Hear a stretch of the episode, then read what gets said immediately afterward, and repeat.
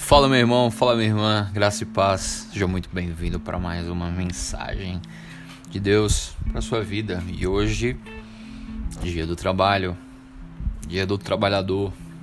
Vai ter com a formiga, ó preguiçoso. e aí o trabalho dignifica o homem. Aqui em São Paulo realmente é a capital do trabalho essa capital financeira da América Latina. A gente, eu quero comentar mais isso essa mensagem. De onde é que vem né, essa, essas frases, né? O trabalho dignifica o homem, o suor do nosso trabalho. A culpa é de quem, né? A culpa é de Adão, que errou lá, picou lá no, no, é, no jardim. Ah, Adão, hein? É, e aquele fulano que parou de trabalhar morreu, meu Deus. É isso, tudo isso mais um pouco. Você vai ver aqui nessa mensagem. E tudo começou lá em Gênesis, realmente, o mandato de Deus, o chamado de Deus para o homem. Gênesis capítulo 1. Olha só, Deus, depois de ter criado uh, toda a terra, formou o homem.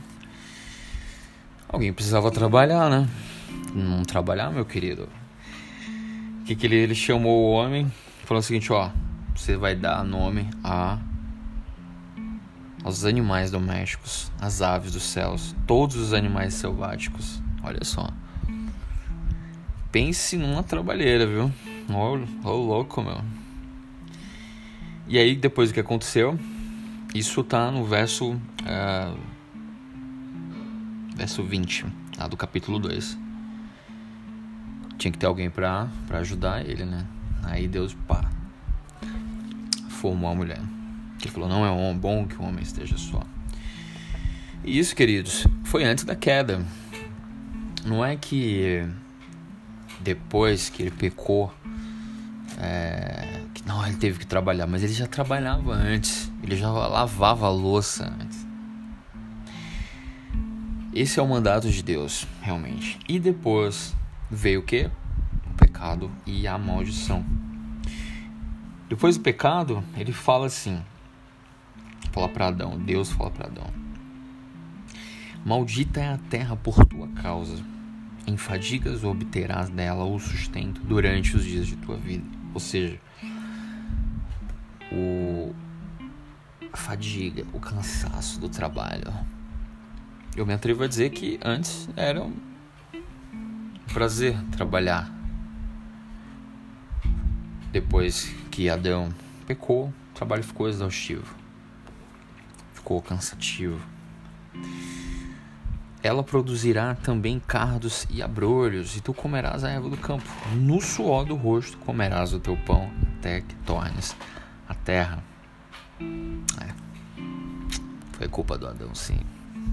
Mas temos a redenção em Jesus Cristo. Jesus, ele é visto como o segundo Adão, pelo apóstolo Paulo. E aí eu quero ler com vocês. Um... Em Jesus, o trabalho ele se torna prazeroso. Colossenses 3, 23.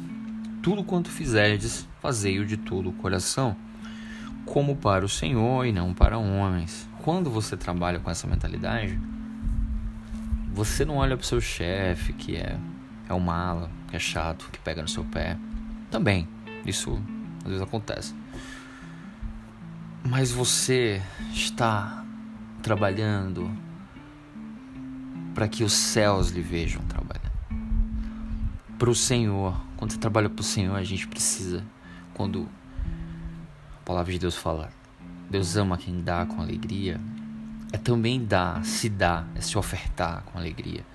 Se você está fazendo para o Senhor, Deus vai amar que você se entregue nesse trabalho com alegria. Essa cultura é uma cultura cristã que alimenta o capitalismo, né? cultura do trabalho. Então hoje nós que acreditamos em Jesus não temos essa é, o suor do nosso trabalho, o suor do nosso trabalho ele é nossa ele é fatigante, cansativo mas isso tem uma redenção, isso tem um outro prisma. Quando a gente está em Jesus. E olha só, o valor que você dá depois que você conquista algo é imenso. É muito prazeroso. Falando de trabalho, Eclesiastes melhor é um punhado de descanso do que ambas as mãos cheias de trabalho e correr atrás do vento. Isso quer dizer o quê? Você vai trabalhar, trabalhar, trabalhar, trabalhar, trabalhar, trabalhar. E aí como que fica a tua saúde? Como que fica a tua, tua família? Como que fica os teus sonhos? Como que fica a tua vida espiritual com Deus, teu devocional? Então, eu, por exemplo, quando eu estava trabalhando há pouco tempo como motorista de aplicativo, era isso. Eu tava com as, as mãos cheias de trabalho, eu trabalhava várias horas durante o dia. É, a sensação é que você realmente estava correndo atrás do vento. Se Deus descansou, querido, imagina nós, meros mortais. Eclesiastes, capítulo 4, não, capítulo 3, verso 12. Vamos ver aqui. É... Olha só, sei que nada há melhor para o homem do que regozijar-se, alegrar-se e lá levar a vida regalada. E também que é dom de Deus que possa o homem comer, beber e desfrutar o bem de todo o seu trabalho. Isso é um dos melhores versículos sobre trabalho que eu vi na Bíblia. Gosto muito dele. Olha só. É dom de Deus, querido. Realmente. A gente precisa se ocupar. Eu tive uma, uma inspiração de trabalho na minha casa através da minha mãe.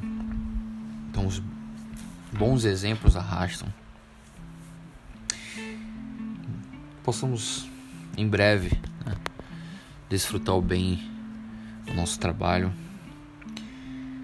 Depois que essa, essa crise, né, essa situação aí da pandemia, do coronavírus passar em breve estarmos aí ativos em nossos trabalhos, fazendo aquilo que o Senhor é, preparou para nós.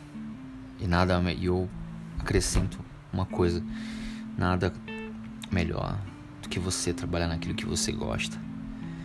E nada melhor debaixo do, do céu do que uma família feliz em volta da mesa. Acho que foi C.S. Lewis que falou isso. E olha só, o prazer no trabalho aperfeiçoa a obra. O filósofo Ari, é o Aristóteles, falou isso aí. É isso, queridos. Essa é a minha reflexão de hoje. Deus possa abençoar ricamente você, a sua família, com toda sorte de bênçãos e prosperidade. Até a próxima. Valeu, paz.